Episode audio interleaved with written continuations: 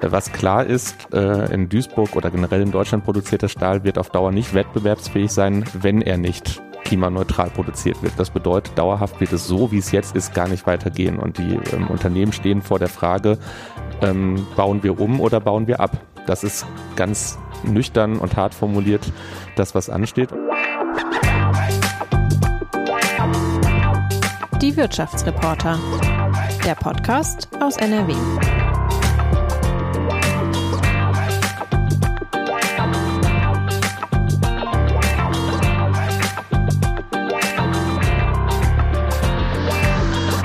Hallo und herzlich willkommen zu einer neuen Podcast-Folge von Die Wirtschaftsreporter der Westdeutschen Allgemeinen Zeitung. Bei mir ist der Grünpolitiker Felix Banatschak. Hallo, Herr Banatschak. Hallo, hallo. Schön, dass Sie da sind. Mein Name ist Ulf Meinke und ich bin Watz Wirtschaftsredakteur. Ja, Felix Banatschak ist ein Duisburger, in Duisburg geboren, in Duisburg zur Schule gegangen. Sie erzählen immer gerne, dass Ihr Großvater in der Kokerei gearbeitet hat, ähm, weshalb Sie sagen, Industriearbeit und Strukturwandel sind Teil meiner Familiengeschichte ja, über diesen Strukturwandel, über die Industrie, äh, darüber wollen wir sprechen, was da so in Duisburg läuft. Also ich persönlich finde Duisburg im Moment eine super spannende Geschichte. Das ist so. Ja, sorry Essen, sorry äh, Dortmund, sorry Bochum. Ähm, ich äh, bin auch schon ein paar Jahre Watz-Redakteur. Manchmal haben wir ganz viel über Bochum geschrieben, weil da die Opelfläche sich massiv verändert hat. Jetzt ist irgendwie ganz viel Veränderung in Duisburg und deshalb finde ich super, dass wir darüber hier mit Ihnen sprechen können. Ähm, Felix Banatschak äh, war Grün-Landeschef und ist jetzt im Bundestag. Also Grün-Landeschef zusammen mit Mona Neubauer. Die ist jetzt äh, stellvertretende Ministerpräsidentin in Nordrhein-Westfalen, sehr staatstragend. Äh, Sie sind äh, nach Berlin gegangen. Warum? Das ist ja auch in gewisser Weise staatstragend. Ja, absolut. aber in der Tat in einer etwas anderen Rolle. Ja, Sie äh, sind bei der Gesetzgebung aktiv als Abgeordnete, äh, Frau Neubauer in der Regierung. Aber es ist auch ein Regierungsbündnis in Berlin. Ähm, ja, wenn man da mal so vergleicht, das sind ja die Grünen haben sowohl im Bund als auch im Land äh, den Einfluss in der Regierung. Äh, Im Bund äh, mit der Ampel, also FDP, SPD, in äh, NRW mit der CDU, also ein schwarz-grünes äh, Bündnis. Ja, welche Kombination ist Ihnen eigentlich lieber? Das kann ich so allgemein gar nicht sagen. Ich glaube, wir haben in jeder, auf jeder Ebene die beste Konstellation gefunden. Äh, ich glaube, wir haben das ähm, im, im Bund so schwierig das in der Ampel manchmal ist, wenn ich mir anschaue, wie sich da die Union in der Opposition aufstellt, äh, wie ähm, gerade Friedrich Merz äh, diese Fraktion aufgestellt hat, äh, welche Schwerpunkte da gesetzt werden, dann glaube ich, ist das schon richtig, dass wir im Bund in der Ampel sind, auch ähm, wenn es äh, ja offensichtlich ist, dass es manchmal ein bisschen knirscht, das äh, wäre ja auch albern, so zu tun, als wäre das nicht so. Und ich glaube, hier in Nordrhein-Westfalen, ich meine, es hat sich ja auch durch das Wahlergebnis wirklich ähm, nahezu aufgedrängt, dass diese Konstellation hier dann Verantwortung übernimmt. Und ich habe an beiden Stellen die Koalitionsverträge mitverhandelt, hier in Nordrhein-Westfalen ja auch an sehr zentraler Stelle und bin zufrieden mit dem Ergebnis und habe auch das Gefühl, dass diese Koalition im Großen und Ganzen auch gut läuft. Aber man muss halt schon sehen, die NRW-CDU ist auch etwas anders aufgestellt, als wenn man sich die Union in der Bundestagsfraktion im Gesamten ansieht. Da ist die CSU dabei, da sind die ähm, Landesverbände wie in Sachsen, die sich teilweise eher zur AfD hin orientieren dabei. Also insofern kann man das so pauschal nicht sagen. Wir haben aus allem das Beste rausgeholt, würde ich sagen. Und wer ist Ihnen als Regierungschef lieber, Wüst oder Scholz? Wir arbeiten ja an beiden Stellen daran, äh, dass wir beim nächsten Mal auch wieder eine Alternative anbieten können. Nein, aber ich, äh, ich glaube, an beiden Stellen gibt es eine vertrauensvolle Zusammenarbeit. Henrik Wüst habe ich durch die Koalitionsverhandlungen hier in Nordrhein-Westfalen natürlich besser auch noch kennengelernt. Ähm, und mein Gefühl ist, dass es ihm wichtig ist, dass diese Koalition im Gesamten funktioniert und eben nicht nur der CDU-Teil. Und das ist eine gute Voraussetzung dafür, dass es auch fünf Jahre gut gemeinsam funktionieren kann. Ähm, den Eindruck hat man beim Bundeskanzler manchmal etwas weniger. Für Sie äh, auf der grünen Seite ist Herr Habeck äh, natürlich ein ganz entscheidender Mann. Äh, wenn Sie Herrn Habeck äh, anrufen äh, wollen, ähm, Sie haben wahrscheinlich die Handynummer und der geht wahrscheinlich auch dran, wenn Sie anrufen, oder? Ist äh, passiert. Wobei wir häufig auch eher schreiben. Okay. Ähm, wir wollen über Duisburg sprechen, aber das hat tatsächlich auch mit ganz vielen bundespolitisch relevanten Themen zu tun. Ähm, Wir reden da über ähm, Europas größten Stahlstandort, äh, damit natürlich auch Deutschlands größten Stahlstandort. Duisburg hat auch äh, Europas größten Binnenhafen, also ist so eine Drehscheibe auch für Rohstoffe, alles das, was man so braucht, um eine Industrie, um ein Land am Laufen äh, zu halten. Insofern ist da Duisburg sehr spannend, auch weil jetzt da sehr viel umgebaut werden muss, weil äh, Sachen halt klimaneutral gemacht werden äh, müssen. Wir wollen das so als Gesellschaft, sage ich jetzt mal ein bisschen übergeordnet, weil äh, wir äh, die Entscheidung so getroffen haben, aber nicht ist alles nicht so ganz einfach. Wenn man jetzt auch beispielsweise den Stahlstandort nimmt, ähm, ist das ähm, ein Bereich, in dem ganz viele CO2-Emissionen ähm, anfallen. Sie waren jetzt gerade erst, äh, wie ich gesehen habe, äh, auch wieder bei einem Stahlhersteller, ArcelorMittal, das ist der Weltmarktführer für Stahl. Die haben auch in Duisburg ein Werk. Ähm, Weshalb waren Sie jetzt da? Also ich bin ja grundsätzlich in, ähm, an allen Stahlstandorten ähm, in ganz Deutschland regelmäßig, weil ich in der Bundestagsfraktion im Wirtschaftsausschuss sehr zuständige Berichterstatter für die Industriepolitik und für die Stahlindustrie auch bin. Und ähm, damit ich nicht allzu sehr in den Verdacht gerate, dass ich das aus Duisburger Perspektive ausschließlich tue, äh, bin ich auch in Salzgitter, Bremen, Hamburg, Eisenhüttenstadt und anderen Orten regelmäßig gewesen. Und ähm, ja, an der Stelle ging es darum, ich war ja gemeinsam mit Mona Neubauer da, ähm, Gespräche darüber zu führen, was jetzt eigentlich dort am Standort ansteht in der Transformation, also welche ähm, Förderanträge gestellt werden, wie die Rahmenbedingungen dafür sind, ähm, wie die Perspektive ist. Man muss ja sagen, jeder, ähm, jeder Stahlstandort ist anders und steht vor anderen Transformationsherausforderungen. Also die One-Fits-All-Lösung gibt es nicht. Also muss man miteinander ins Gespräch kommen, was ist dort eigentlich geplant? Kann die Politik da unterstützen? Ist das ähm, ähm, ist das abgedeckt durch die großen Ziele, die wir haben ähm, und darum ging es. Da gibt es ja manche Ähnlichkeiten, manche Unterschiede jetzt, wenn wir so Unternehmen wie ArcelorMittal nehmen oder ThyssenKrupp. Ähm, ich ähm, versuche mal so einen Bogen zu spannen. Also bei, bei ThyssenKrupp ist es ja auch so, dass der Staat sagt, wir wollen da massiv unterstützen. Also NRW hat da ja quasi auch schon auf den Knopf gedrückt und gesagt, bis zu 700 Millionen Euro, also sehr viel Geld aus der Kasse des Landes, dürfen da fließen oder sollen fließen in den Aufbau einer klimafreundlichen, also nahezu CO2-freien, vielleicht auch mal äh, Stahlproduktion. Das ist alles insgesamt nicht einfach äh, technisch umzusetzen und so weiter und kostet wahnsinnig viel Geld. Und auch ArcelorMittal möchte ja neue Anlagen bauen, andere Anlagen, die auch teuer sind, nicht ganz so teuer wie dieses ThyssenKrupp-Projekt, aber beide Unternehmen sagen, wir schaffen das nicht alleine, Staat, gib uns Geld. Ähm, Sie repräsentieren ja am Ende dann äh, auch mit Ihrer Partei und auch dann mit ähm, dem Bundestag äh, eine Institution, die dann auch sagen muss, wir geben äh, dieses Geld. Haben die das verdient? Ist das sinnvoll, da so viel Geld reinzustecken? Es ist insofern die Frage, ob wir einen Stahlstandort erhalten und klimaneutral umbauen wollen. Also die Frage muss man ja erst einmal äh, sich stellen. Und ähm, was klar ist, äh, in Duisburg oder generell in Deutschland produzierter Stahl wird auf Dauer nicht wettbewerbsfähig sein, wenn er nicht klimaneutral produziert wird. Das hat im Kern damit zu tun, dass ähm, der CO2-Preis äh, im europäischen Zertifikatehandel steigen wird. Das bedeutet, die Produktion wird teurer, weil eben äh, diese Zahlungen geleistet werden, weil Zertifikate erworben werden müssen, die werden knapper, die werden teurer. Das bedeutet, dauerhaft wird es so, wie es jetzt ist, gar nicht weitergehen. Und die ähm, Unternehmen stehen vor der Frage, ähm, bauen wir um oder bauen wir ab? Das ist ganz nüchtern und hart formuliert das, was ansteht. Und dann kommt der Staat natürlich insofern ins Spiel, als wir uns fragen müssen, erstens wirtschaftspolitisch, können wir eigentlich darauf verzichten, hier eine Stahlindustrie zu haben oder natürlich auch Chemieindustrie, Zementindustrie, da stehen ja ähnliche Entscheidungen an. Ähm, ich glaube nein. Ähm, in Duisburg und im Ruhrgebiet ist das nochmal ganz besonders relevant, weil die industrielle Basis hier über Jahrzehnte eben Wertschöpfung mit sich gebracht hat und auch in der Zukunft tun kann. Ähm, und weil hier es weniger Alternativen ähm, gibt, man kann ja in Duisburg jetzt nicht einfach nur noch auf Logistik setzen. Das äh, hielt ich zumindest für einen großen Fehler. Und auch aus einer Klimaschutzperspektive ist natürlich ähm, das richtig und sinnvoll, diesen ähm, Weg zu unterstützen, weil ähm, wenn in Duisburg kein Stahl mehr produziert würde, würde er ja woanders produziert werden, weiterhin, eventuell ebenso klimaschädlich, wie es jetzt gerade hier passiert. Und äh, dem Weltklima ist es egal, wo die Emissionen entstehen. Das ist ja kein lokales Phänomen, äh, die Klimakrise, sondern die wirkt sich lokal aus, aber wird egal wo die Emissionen entstehen, ähm, sich weiter verschärfen. Also aus einer ökologischen und aus einer ökonomischen Perspektive ist es klug, diese Transformation zu begleiten. Aber natürlich muss man sich die Frage stellen, in welcher Höhe und mit welchen Kriterien und welchen Bedingungen, die man dann als Staat auch formulieren kann.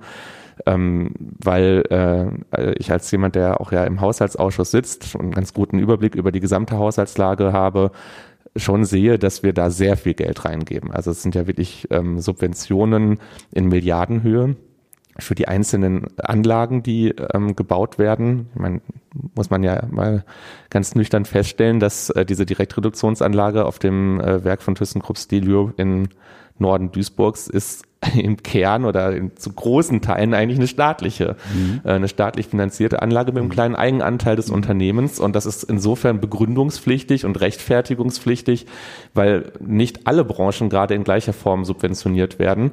Und deswegen ist es auch wichtig, dass man diese Subvention nicht als eine Dauer Subvention anlegt, also auch wenn wir jetzt nicht nur die Investitionskosten unterstützen, sondern auch einen Betriebskostenzuschuss über die Klimaschutzverträge vereinbaren. Dauerhaft muss auch grün produzierter Stahl, klimaneutral produzierter Stahl alleine wettbewerbsfähig sein und sich am Markt behaupten können. Und dafür braucht man dann andere Instrumente wie grüne Leitmärkte. Im Grunde müsste man da so ein großes Schild äh, dran kleben. Dieses äh, Projekt äh, ist äh, nur zustande gekommen mit der Hilfe von Bund und Land. Wahrscheinlich wird das sogar auch äh, passieren in irgendeiner Form. Aber äh, dass da so ein, äh, so ein Baustellenschild äh, da ist, aber um das einfach zu verdeutlichen, ist, Sie haben es ja gesagt, es sind im Grunde ja die zwei Ebenen. Erstmal ist da eine wahnsinnig teure Anlage, die erstmal gebaut werden muss und dann der Betrieb der Anlage ist ja auch erstmal Stand jetzt mutmaßlich nicht äh, wirtschaftlich, äh, also im Sinne von, ähm, man kann den Stahl nicht so günstig herstellen, wie es der Autohersteller, um es auch mal beim Namen zu nennen, VW, Mercedes oder wo auch immer der Stahl verbaut wird, bislang kennt. Also ähm, da ist ja auch geplant, dass noch Geld weiter in den laufenden Betrieb gesteckt wird, also Staatsgeld, also unser Steuergeld.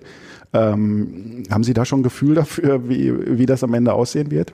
Ja, wir werden einen Übergangszeitraum haben, von 10, 15 Jahren wäre meine These, in dem wir auch ähm, die Betriebskosten bezuschussen werden müssen über die Klimaschutzverträge. Und die funktionieren im Prinzip nach dem Muster, dass man einen ähm, sozusagen Preisindex erstmal nimmt, äh, wie viel kostet die Produktion einer Tonne Stahl in dem bisherigen Verfahren, also ja, Hochofenroute, Kokskohle wird äh, genutzt, um das Eisenerz zu reduzieren, Roheisen zu erstellen und daraus entsteht dann eben der Rohstahl.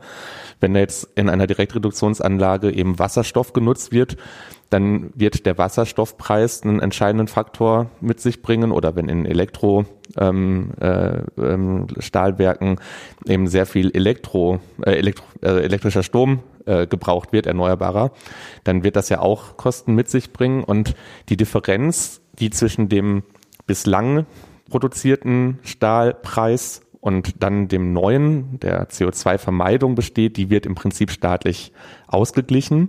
Und dann passieren zwei Dinge. Zum einen werden die CO2-Preise ja steigen. Das bedeutet also, die konventionelle Route würde teurer.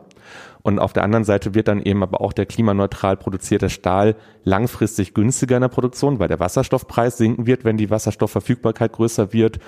Und ähm, das heißt, die Differenz wird kleiner, also wird auch die staatliche Bezuschussung kleiner. Und irgendwann, nach 10, 15 Jahren, wird der Punkt erreicht sein, ich glaube eher nach 10 als nach 15 Jahren, wo man eigentlich den Punkt erreicht hat, an dem die grüne Produktionsweise gar nicht mehr teurer ist als die konventionelle und dann gibt es auch keinen Grund mehr, das staatlich zu bezuschussen. Und parallel muss natürlich daran gearbeitet werden, weil Sie ja gerade auch das Thema Automobilindustrie angesprochen haben, dass ähm, es dort auch Vorgaben gibt, ähm, dass beispielsweise ein bestimmter Anteil äh, eines im Auto verbauten Stahls auch grüner sein muss und dieser Anteil würde dann auch steigen über die Zeit. Der ist dann vielleicht im Jahr 2030 nicht so hoch wie im Jahr 2035. Aber es muss natürlich auch einen Anreiz geben, dass sich das äh, betriebswirtschaftlich lohnt.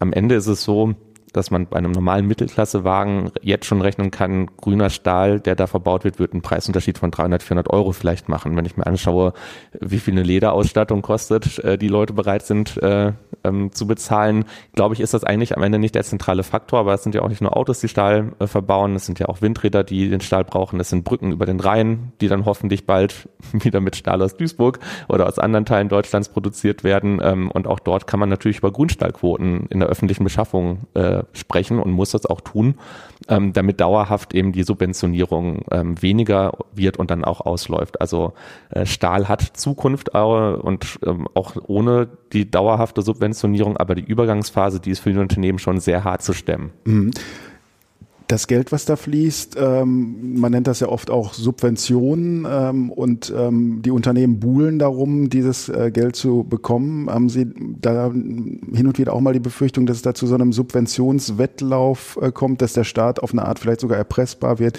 dass Sie sagen, wenn ihr uns nichts gebt, dann sind wir weg. Ich meine, Sie sagen es eigentlich sogar schon so. Ne?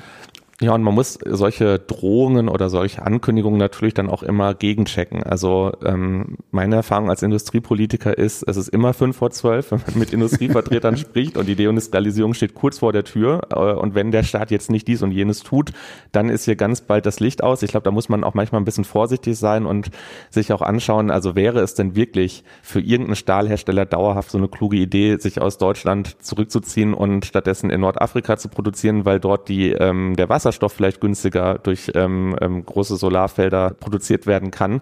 Nun ja, irgendwo muss der Stahl ja am Ende auch wieder verbaut werden und ähm, da hat man in Deutschland natürlich eine ganz andere Wertschöpfungskette. Also insofern, man muss sich das schon angucken und trotzdem ist es so, ähm, wenn man sich die äh, finanzielle Situation äh, der Stahlhersteller anguckt, äh, ThyssenKrupp Steel ist da in einer besonderen Situation durch die Fehlinvestments der Vergangenheit, aber auch die anderen, die brauchen da eine gewisse staatliche Unterstützung, sonst können sie diese riesigen Investitionen nicht stemmen. Und sie brauchen natürlich auch ein Investitionsumfeld, also Rahmenbedingungen, die dann eben eine solche Investition auch ähm, ja als klug erscheinen lassen, damit ein Aufsichtsrat sagt, okay, wir geben ja auch dann wiederum Eigenmittel ähm, äh, da rein. Ähm, aber ja, ähm, jede Subvention muss begründet und gerechtfertigt werden und deswegen gibt es ja auch einen relativ strengen Beihilferahmen in der Europäischen Union, der ja auch nicht sagt, äh, ja klar, Staat gibt Geld, so viel du willst, weil im Zweifel ansonsten auch ähm, die innereuropäischen Ungleichgewichte größer werden. Das wäre nicht mein Interesse. Ich erinnere mich äh, spontan an die Bilanzpressekonferenz von Ivonic. Das ist nun wiederum ein Chemiekonzern. Äh, Vor ein paar Wochen, äh, da sagte dann der Ivonic-Chef äh, Christian Kuhlmann, ich gratuliere, so ein bisschen ja mit einem ironischen Ton, äh, ich gratuliere ThyssenKrupp äh, zu diesem Lobbyerfolg. Also kurz äh, davor war der Ministerpräsident des Landes Nordrhein-Westfalen äh, in Duisburg und äh, hat äh, sozusagen diese äh, schöne Gabe äh, verkündet, also äh, bis zu 700 Millionen allein aus der Landeskasse, etwa zwei Drittel zusätzlich zu den 700 sollen allein für den Aufbau des Werks ja noch aus der Bundeskasse kommen. Also ich gratuliere zu diesem Lobbyerfolg. Ähm, der Unterton war ja auch, ja jetzt gebt ihr so viel Geld der Stahlindustrie. Wir haben aber auch noch andere Branchen, die haben es ja erwähnt, Chemie, Zement ähm, und, und andere Energieintensive intensive, wir haben eine Aluminiumhütte äh, in Essen. Ähm, ja, wo fängt man da an, wo hört man auf? Also ist, äh, wären Sie da bereit, auch für andere Branchen auch ähnlich äh, viel Geld aus der Staatskasse zu, zu geben? Die Klimaschutzverträge, die wir ja gerade in der Abstimmung in der Bundesregierung haben, sind ja bewusst nicht auf einzelne ähm, äh, Branchen äh, reduziert, sondern die sind auch für chemische, für Zementindustrie und andere grundsätzlich zugänglich. Und es wird ja auch nicht nur beispielsweise der Bau einer Direktreduktionsanlage und der Betrieb mit Wasserstoff gefördert, sondern sind ja auch andere Technologien darüber mit abgedeckt. Das bedeutet also, wenn es da woanders auch Konzepte gibt, ähm, wird es dort auch eine Subventionierung geben. Trotzdem ist es so, dass die Stahlindustrie in doppelter Hinsicht in einer besonderen Situation nochmal ist. Ähm, erstens sind die Investitionskosten für die Umstellung besonders hoch. Ähm, also ein Stahlwerk von der bisherigen Produktionsweise mit einem Hochofen und Kohle, Kohlenkoks auf eine wasserstoffbetriebene Direktreduktionsanlage umzustellen, ist einfach eine riesige Investition. Das ist was anderes als das, was in anderen äh, Branchen teilweise jetzt gemacht wird, um ähm, ähm, das umzustellen, weil eben der Wasserstoff dort nicht einfach nur als Energieträger genutzt wird, sondern eben halt in der stofflichen äh, Funktion, also zur chemischen Reaktion zur Reduktion des Eisenerzes genutzt wird, also auch in größeren Mengen gebraucht werden wird. Ähm, und in der zweiten Hinsicht ist es nochmal eine besondere Situation, weil eben auch dort der Hebel für den Klimaschutz so riesig ist. Wenn ich mir anschaue, dass allein ähm, ThyssenKrupp Steel Europe zweieinhalb Prozent der ähm, bundesweiten CO2-Emissionen entstehen, die dann relativ schnell durch wenige, aber dafür sehr große Investitionsentscheidungen auch reduziert werden können, da muss ich natürlich als Staat, der Klimaziele einhalten möchte, auch ein besonderes Interesse daran haben. Woanders gibt es natürlich auch viel zu tun und darum kümmern wir uns auch.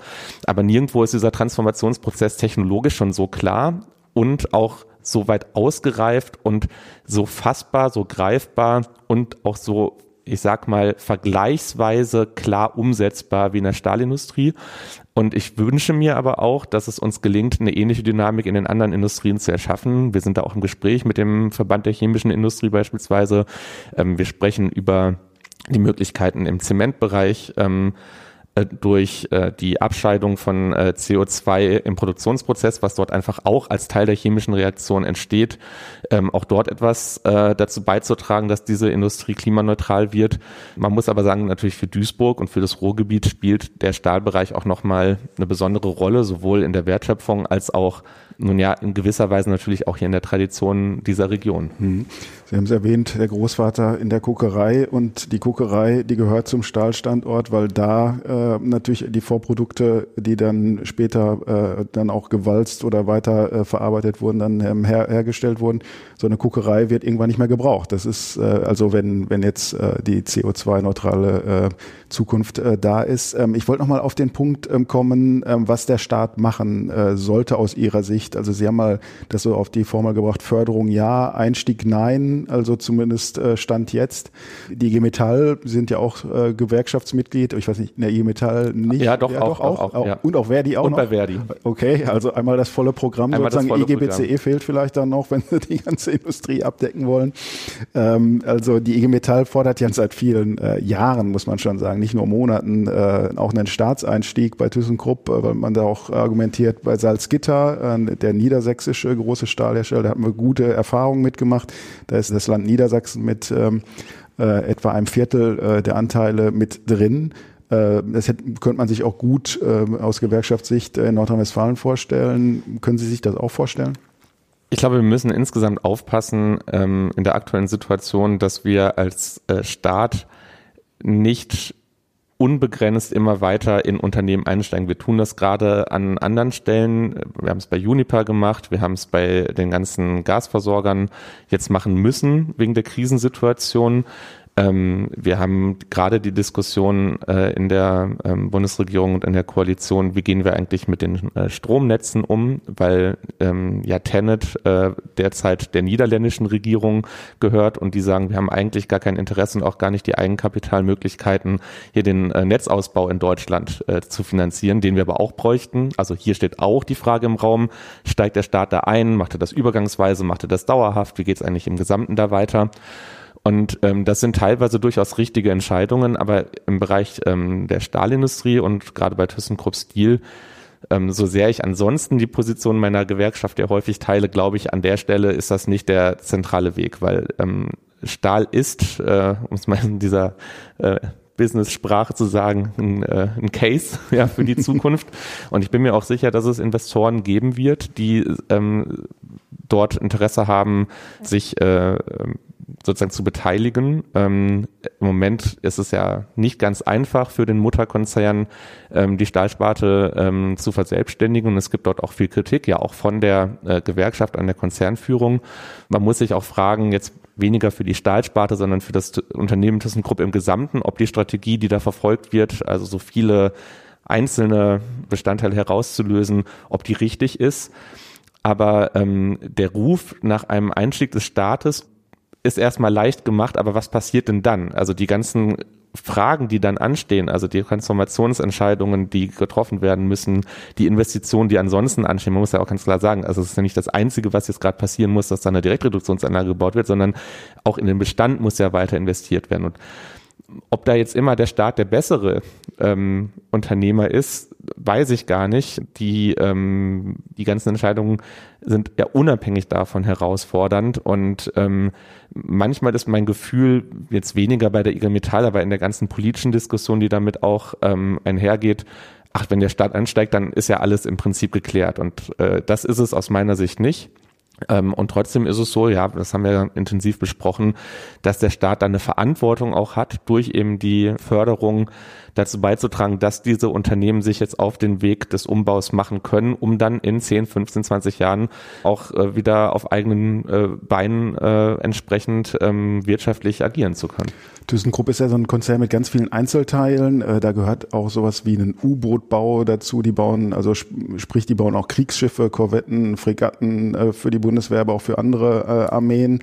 Da gehört ein äh, Autozuliefererbereich dazu, da gehört auch ein Wasserstoffgeschäft dazu und eben der Stahl als Keimzelle. Ich äh, wollte es mal eben nochmal ansprechen, weil Sie es ja gerade auch so angetippt haben.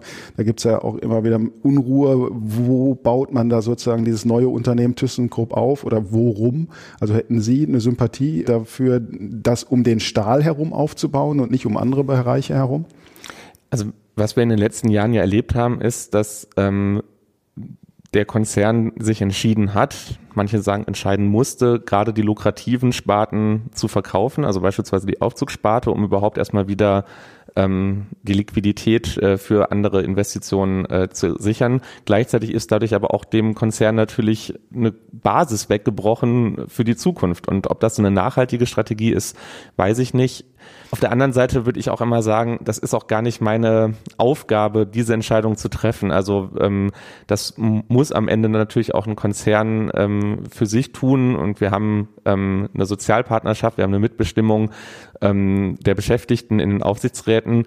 Ähm, das kann nicht politisch entschieden werden. Ähm, ich beobachte das natürlich und ähm, ich glaube, was sich in den letzten Jahren geändert hat, ist, dass ähm, das Stahlgeschäft von einem sozusagen äh, sicheren Minusgeschäft, äh, als dass es wahrgenommen wurde. Ja, wir sind nicht weltmarktfähig, ähm, wir haben den ganzen, äh, die Überflutung und die Überproduktion über die Überkapazitäten durch Dumpingstahl aus China und anderen Regionen. Ähm, hat die Stahlindustrie überhaupt noch eine Zukunft hier? Die Diskussion führen wir ja in dem Sinne nicht mehr, weil durch die, durch die Transformation, wenn man sie klug ansetzt, ja auch nochmal ein Wettbewerbsvorteil vielleicht sogar international geschaffen werden kann. Das heißt, also wenn man es ernst meint, dass Stahl Zukunft hat, dann sollte man es auch nicht wie eine Bad Bank ähm, des Unternehmens behandeln. Ähm, aber die konkrete Struktur dieses Konzerns, das steht mir nicht zu, da Vorschläge zu machen. Mhm. Werbung. Werbung Ende. Der Stahl ist energieintensiv, äh, die Chemieindustrie ist auch energieintensiv. Ähm, heißt, äh, man braucht äh, Erzeugungsanlagen, die diese Energie äh, rüber schaffen. Ähm, also entweder, klassischerweise war das in Nordrhein-Westfalen ja immer das Kohlekraftwerk, der Braunkohletagebau als, äh, ich sage jetzt mal auch eine sichere Bank, leider auch äh, wahnsinnig schmutzig. Ähm, davon wollen wir weg, aber man kann nicht nur die einen Sachen zumachen, man muss auch Neues aufbauen. Also äh, ohne diesen Treibstoff, sage ich mal, funktioniert weder Stahlwerk noch äh, der Chemiestandort Mahl. Ähm, deshalb meine Frage, wo kriegt man diesen Treibstoff her? Ne? Für, für Stahl braucht man perspektivisch äh, viel Wasserstoff, ist im Moment noch nicht da. Also erneuerbare Energie äh, braucht man äh, auch, äh, ist zunehmend da, aber auch noch nicht in dem Maße, wie man es mutmaßlich braucht, wenn man auch die ganzen Elektroautos und alles Mögliche noch mit äh, All Electric machen möchte. Herr Habeck ist beispielsweise nach Katar äh, gefahren äh, und äh, möchte da Energiepartnerschaften eingehen, weil man sieht, aus Russland bekommt man es äh, nicht mehr. Ist das sozusagen ähm, aus Ihrer Sicht der richtige Weg, äh, von dem einen Lieferanten zum anderen zu switchen und dann, dann läuft's? Das Energiesystem der Zukunft wird ein erneuerbares sein müssen und es wird auch eins sein können und daran arbeiten wir gerade, aber es bleibt so, dass wir in Deutschland auch weiter Energie, vielleicht dann in anderer Form, nämlich zum Beispiel in Form von Wasserstoff und Ammoniak, ähm, als Energieträger und Energiespeicher werden importieren müssen. Und ähm, Sie haben es ja gerade gesagt, im Bereich der Stahlindustrie ist äh, eine Transformationsroute, die über den, die, die wasserstoffbetriebene Direktreduktionsanlage, die wirklich Unmengen an Wasserstoff brauchen wird. Ähm, aber gleichzeitig fallen zum Beispiel aber auch gerade Gase dann weg in der Produktion, die derzeit äh, dann auch den Strom erzeugen, den man dann ja auch erstmal beziehen muss. In anderen Teilen ist es genauso. Und am Ende wird es so sein, dass wir ich würde es auf die Formel bringen, weniger Energie werden verbrauchen müssen, auch durch Effizienzmaßnahmen, durch Einsparungen, aber wesentlich mehr Strom produzieren müssen, der dann entweder direkt genutzt wird, das ist ja die effizienteste Variante, also die direkte Elektrifizierung von Prozessen ist immer die effizienteste oder in der Regel die effizienteste Variante, deswegen sind E-Autos ja auch klüger als E-Fuels betriebene ähm, Autos, um eine aktuelle Diskussion aufzugreifen und deswegen ist es auch sinnvoll, eine Wärmepumpe zu nutzen, als ähm, die Gasheizung auf Wasserstoffbetrieb umzustellen. Ja, das äh, ist sinnvoll, das so zu tun. Aber wir werden dann auch mit der erneuerbaren Energie Wasserstoff produzieren und das teilweise in Deutschland machen mit Elektrolyseuren, die dann hier aufgebaut werden. Aber wir werden auch einen sehr großen Anteil des Wasserstoffbedarfs in Deutschland nur durch Importe werden decken können. Und natürlich ist es klug, diese Importinfrastruktur möglichst diversifiziert anzulegen und die Fehler der Vergangenheit nicht zu wiederholen, dann zu 55 Prozent auf einen ähm, ähm, Exporteur zu setzen und dann auch noch einen so zwielichtigen, wie es äh, Russland war. Also natürlich, ich weiß nicht, wie groß am Ende beispielsweise die Rolle Katars oder der Vereinigten Arabischen Emirate oder anderer ähm, Länder in dieser Region ähm, sein wird ähm, äh, überhaupt. Ähm, es sind ja auch ähm, Gespräche mit der kanadischen Regierung, mit der australischen, mit der chilenischen, ähm, weil ja auch dort ähm, Möglichkeiten bestehen. Auch innerhalb Europas ähm, gibt es Länder, die bessere Voraussetzungen haben, erneuerbaren Strom zu produzieren, beispielsweise in Südeuropa. Ähm, äh, Spanien, Portugal, wo ähm, riesige ähm, Flächen für Solarenergie äh, genutzt werden können, Norwegen, ähm, wo viel Windkraft auch offshore äh, produziert werden kann und so weiter und so weiter. Und am Ende wird es einen Mix geben, Teil der Produktion hier, Teil der Produktion im europäischen Ausland und Teil der Produktion auch noch ähm, weiter weg. Ähm, aber das sind natürlich auch teilweise hochkomplexe Fragen. Wie kommt es dann hier hin? Wird es dann als Wasserstoff transportiert? Wird es in Ammoniak umgewandelt, weil es leichter zu transportieren ist und dann hier wieder ähm, sozusagen äh, zurück umgewandelt, äh, regasifiziert? Und da sind viele Fragen offen, aber ich glaube, die Erfahrung, die wir jetzt ähm, im letzten Jahr gemacht haben, wie angreifbar wir uns gemacht haben durch diese einseitige Abhängigkeit von russischem Erdgas, russischer ähm, Kohle und russischem Öl, die, es wäre ja vollkommen verrückt, daraus nicht den Schluss zu ziehen, die Importinfrastruktur so weit zu diversifizieren, dass wenn ein oder zwei Bezugsquellen ausfallen, ähm, man nicht genug Alternativen auch hätte. Man merkt ja, äh, wir sind ja gedanklich eigentlich immer noch in Duisburg, obwohl sie über diese ganzen Nationen sprechen, ähm, weil äh, man an Duisburg sieht, wie äh, eng vernetzt wir mit diesen ganzen Lieferströmen sind äh, und wie, wie viel da rein und raus äh, kommt, ähm, äh, auch weil wir diesen Hafen haben beispielsweise. Es ist ja kein Zufall, dass äh, das Stahlwerk äh, von äh, ThyssenKrupp da steht, wo es steht. Also früher Thyssen, jetzt Krupp, nämlich am Rhein und Ruhr. In Duisburg fließen ja Rhein und Ruhr zusammen. Und weil diese Wasserwege da sind, wo man diese Mengen äh, hin und her transportieren kann, vielleicht auch mal irgendwann Eisenschwamm, den man dann weiterverarbeitet, äh, woanders hergestellt, also was dann künftig für diese vorhin erwähnte Direktreduktionsanlage benötigt wird. Ähm, ich habe, äh, als ich über Duisburg nachgedacht habe, mich daran erinnert, dass vor neun Jahren, äh, es wirkt so wie in der fernen Vergangenheit, der chinesische Staatspräsident Xi Jinping äh, in Duisburg war, kann man sich eigentlich heute gar nicht vorstellen. Äh, war da, um, äh, also ich zumindest nicht, äh, so eine Eisenbahnverbindung von Duisburg nach China äh, offiziell äh, einzuweihen, um damit auch zu unterstreichen, wie eng diese Verbindungen ähm, sind. Jetzt hatten wir beispielsweise auch die Diskussion über den Hamburger Hafen, vergleichbar vielleicht sogar auch von der Bedeutung äh, für Deutschland wie der Duisburger Hafen.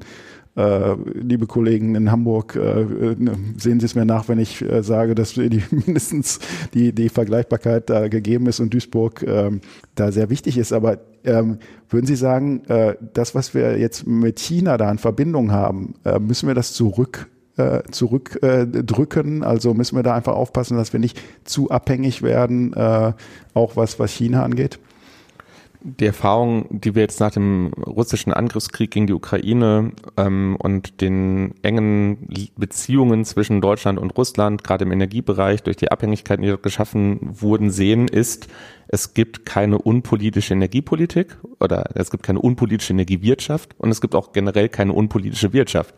Wenn man sich ansieht, dass die Entscheidungen, die da getroffen wurden, ja auch auf Druck aus der Wirtschaft oder auch mit, mit einer massiven Unterstützung wirtschaftlicher, auch industrieller Akteure entschieden wurden. Also BASF spielt eine sehr, sehr große Rolle ähm, in dem ganzen Erdgasgeflecht, das sich dort mit Gazprom und so weiter aufgebaut hat. Ähm, dann finde ich es absolut notwendig, dass wir in Bezug auf China überlegen, welche strukturellen Schlüsse können wir denn aus diesen Erfahrungen ziehen.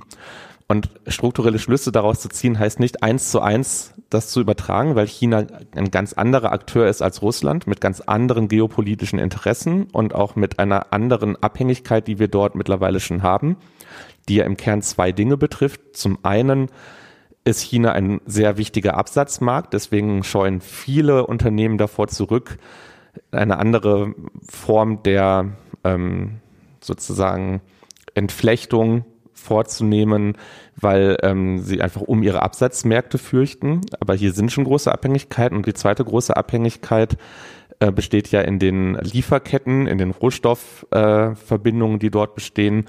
Und dann kann man sich natürlich auch noch die Frage stellen, wenn man sich jetzt mit den, den Hafen nochmal genauer anguckt, wie sieht es eigentlich aus mit den chinesischen Beteiligungen an Infrastruktur, an kritischer Infrastruktur, an sensiblen Bestandteilen von Wertschöpfungsketten? Und ich glaube, dass wir in Deutschland uns es nicht mehr leisten können und in Europa da so naiv vorzugehen, wie das in der Vergangenheit gemacht wurde, nämlich zu sagen Business First und äh, wir machen, ähm, China ist ein wichtiger Handelspartner und dann machen wir halt einfach auch den Handel nach den Bedingungen, wie sie von China vorgegeben werden. Das ist ja das, was an den Häfen passiert ist.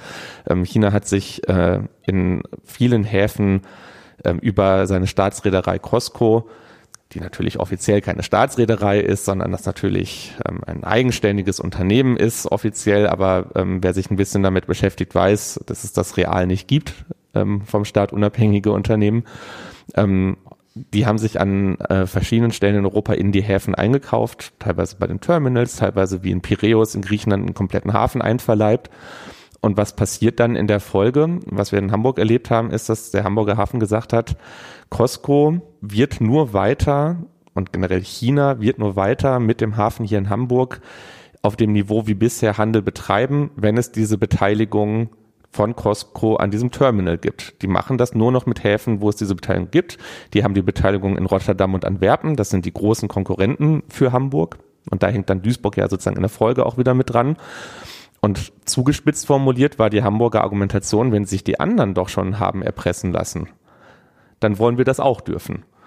Und ähm, ich glaube, das ist eine Logik, die nur kurzsichtig funktioniert. Ähm, und dann hat man zwar da die Situation, dass dann ähm, durch einen solchen Einstieg dann erstmal das Geschäft gesichert ist. Ja, aber was passiert denn dann in ein paar Jahren? Ja, dann sagen die ähm, Chinesen, ach super, jetzt haben wir bisher, die wollten ja 35 Prozent des Hafens haben, ähm, dann wollen wir vielleicht äh, eher 51 Prozent haben.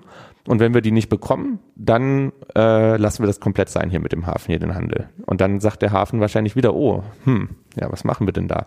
So, und ich glaube, die Situation haben wir in Bezug auf China an vielen Stellen. Äh, die haben wir auch äh, in den Rohstoffketten. Wir haben die Debatte ähm, um äh, Taiwan. Äh, wie sanktionsfähig sind wir eigentlich? als Deutschland und als Europäische Union, wenn es dort beispielsweise eine Invasion gäbe, hätten wir die Kraft, das genauso konsequent durchzuziehen, wie es gegenüber Russland jetzt möglich war. I don't know. Ähm, aber auch für die Unternehmen selbst. Wir sind da mit vielen im Austausch. Ist doch die Frage, ähm, wie sehr setzen Sie darauf, dass das immer so weitergeht? Ja, ähm, irgendwo auf europäischer Ebene gibt es eine Diskussion über neuen Zoll. Und dann sagt China, ach Mensch, wir haben gerade einen ganz, ganz äh, schweren Corona-Ausbruch hier am Hafen, können leider gerade kein Lithium mehr liefern. Und wenn dann mal für sechs Wochen kein Lithium geliefert wird, ja, was machen wir denn dann? Also es geht nicht darum, den Handel mit China komplett einzustellen oder die Coupling, Entflechtung sozusagen im als alleinige Strategie äh, aufzusetzen. Aber wir müssen uns schon fragen, an welchen Stellen haben wir uns bereits so weit abhängig gemacht, dass wir in eine Schwierigkeit kommen, ähm, wenn diese Abhängigkeit ausgenutzt wird und was können wir tun, um die Abhängigkeit zu reduzieren. Und da geht es dann um eine Rohstoffstrategie, da geht es dann um eine Industriestrategie, beispielsweise auch für die ganzen Komponenten der Transformation, wo wir uns auch schon abhängig gemacht haben von China. 95 Prozent der Solarzellen werden dort mittlerweile produziert. Die wurden mal in Deutschland produziert. Ist das richtig so? Ich glaube nicht. Ähm, ja, und das sind die Punkte, die dann aus meiner Sicht anstehen. Ja, manchmal ähm, wird es dann auch zugespitzt, vielleicht sogar an den falschen Beispielen, sage ich mal. Wir hatten den Fall des äh, äh, Unternehmens Elmos in ähm, Dortmund, äh, die ha äh, Halbleiter, also äh, Chip-Produktion äh, herstellen und äh, da ist dann auch äh, mit äh, ja, politischer Einflussnahme dieser, dieser Einstieg eines chinesischen Unternehmens unterbunden äh, worden. Ähm, die Frage ist, ob jetzt das sozusagen das entscheidende Unternehmen gewesen wäre, aber es hat sich daran diese Debatte dann zumindest ähm, ähm, entzündet. Äh, Sie haben sich da ja auch eingeschaltet, haben vor zu viel Einfluss äh, Chinas ähm, gewarnt. Ähm, es, es ist ja vielschichtig. Am Ende haben wir auch ein Unternehmen wie Katar, was sich äh, reihenweise jetzt äh, einkauft, auch in deutsche Unternehmen. Bei RWE, Essener Energiekonzern, mittlerweile größter Einzelaktionär Katar. Also nicht mehr die Kommunen wie Dortmund, Essen oder Mülheim, die mit Sicherheit auch nicht dieses Geld hätten überhaupt, um diese Aktien zu, zu kaufen, sondern äh, Katar, die auch bei Volkswagen eingestiegen sind, die bei Siemens eingestiegen sind. Ähm, ähm, ja, es ist, ähm, Sie würden sagen, äh, lasst uns aufpassen, dass wir nicht zu einseitige Abhängigkeiten haben, wenn ich Sie da richtig verstanden habe. Ja, es geht um die Vermeidung einseitiger Abhängigkeiten und auch um die Vermeidung von Abhängigkeiten an Stellen, wo man sie sehr schwer wieder zurückdrehen kann. Und am Ende ist doch die Situation die, dass man bei jeder Einzelentscheidung immer auch gute Argumente findet, warum das gar nicht so ein großes Problem ist. Also vielleicht wäre es an sich kein so riesiges Problem, wenn nur ein Hafenterminal am Hamburger Hafen zu 35 Prozent Costco gehören würde. Vielleicht wäre es auch kein Problem gewesen, wenn nur in Duisburg 30 Prozent Costco-Beteiligung an der Betreibergesellschaft äh, des Terminals, das dort gebaut wird, bestehen würde. Vielleicht ist es auch kein Problem, wenn ein Unternehmen, das Halbleiter oder, das, oder Chips oder was auch immer produziert, zu einem relevanten Anteil oder komplett einem quasi staatlichen chinesischen Konzern gehört. Aber in dem Moment, wo man rauszoomt und sozusagen das Bigger Picture betrachtet, sieht man, dass da natürlich eine gezielte Strategie verfolgt wird. Und Teil dieser gezielten Strategie des chinesischen Staates ist es, durch wirtschaftliche Verflechtungen politische Abhängigkeiten zu schaffen und politische Souveränität der Handelspartner einzuschränken. Und äh, deswegen gibt es häufig den Zielkonflikt zwischen einer kurz- und mittelfristig orientierten wirtschaftlichen Perspektive. Also ja, auch der Dortmunder Oberbürgermeister, Herr Westphal von der SPD, hat ja gesagt, wir brauchen aber jetzt den Einstieg dieses Unternehmens hier bei Elmos, das muss da verkauft werden, weil wir die Arbeitsplätze sichern wollen. Und das ist natürlich erstmal eine total nachvollziehbare Argumentation. Ich bin auch immer dafür, Arbeitsplätze zu sichern. Aber wenn das nicht nur in Dortmund mit dem einen Unternehmen passiert, sondern mit ganz, ganz vielen anderen, dann muss man als jemand, der sich sozusagen nicht nur für die Arbeitsplätze in Dortmund interessiert, sondern auch für die komplette wirtschaftliche Souveränität und auch geopolitische Souveränität dieses Landes, dann ja feststellen, das macht ja der chinesische Staat nicht zufällig und in der Regel auch nicht im Kern aus ökonomischen Motiven, sondern aus politischen. Da muss man dann sehr genau abwägen, an welchen Stellen geht es und an welchen Stellen geht es nicht. Dafür haben wir auch mit dem Außenwirtschaftsgesetz und der Außenwirtschaftsverordnung ja eine Orientierung, wo man jetzt feststellen muss, das ist erstmal auch gut, dass es das gibt und es gibt ein Investitionsprüfungsverfahren in der Bundesregierung, da werden mehrere Ressorts dann ähm, auch entsprechend beteiligt, um genau diese Abwägung vorzunehmen. Und die Abwägung kann so oder so ausgehen. Und ich hielte es für sinnvoll, wenn wir diese Instrumente auch im Zweifel nochmal nachschärfen und parallel dazu in der Wirtschaft und in der Gesellschaft eine Debatte darüber führen. Wie viel Abhängigkeit wollen wir eigentlich und wie viel ähm, Sorgen oder wie viele Risiken äh, steckt auch darin, sich kurz- und mittelfristig immer wieder in neue Abhängigkeiten zu begeben. Das ist so ein schöner Teaser für weitere Diskussionen und Sie haben das Wort Bigger Picture äh, verwendet. Ähm, ich finde, äh, das war hier auch äh, ein Bigger Picture, was wir äh, zeichnen konnten, äh, dass Duisburg auch ganz viel mit anderen äh, Sachen zu tun hat, mit äh, Sachen, die in der Welt stattfinden, in Deutschland stattfinden. Und ich bedanke mich sehr herzlich, Herr Banatschak, dass Sie da waren, dass wir hier so sprechen konnten.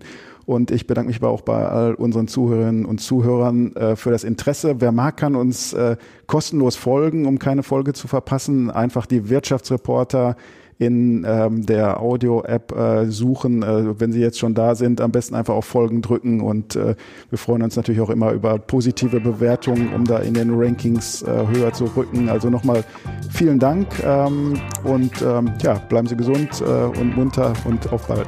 Auf bald. Podcast der Walz.